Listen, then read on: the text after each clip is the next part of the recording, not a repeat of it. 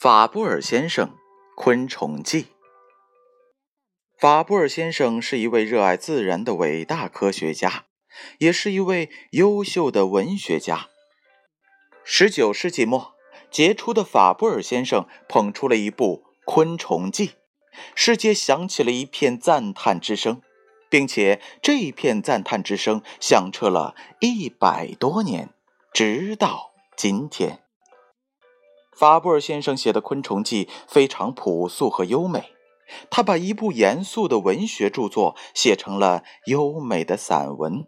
让人们不仅能够从中获得知识和思想，更能够获得一种美的享受，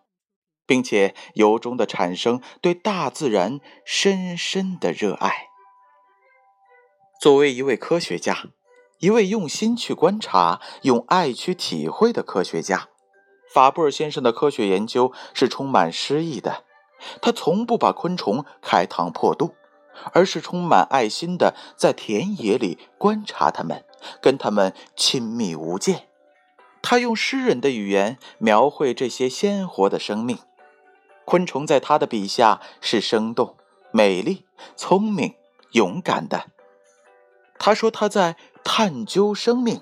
要使人们喜欢它们。他的心思如同一个孩童般纯真，而他的文学作品也像是孩童般充满想象力和感染力。他要让讨厌这些小东西的人们知道，微不足道的小小虫儿有着许多神奇的本领，他们勇于接受大自然的考验，要在这个世界上争得生存的空间。接下来，就让我们一同走进经历一个多世纪、启迪无数同盟质子一部不朽的世界科学经典吧。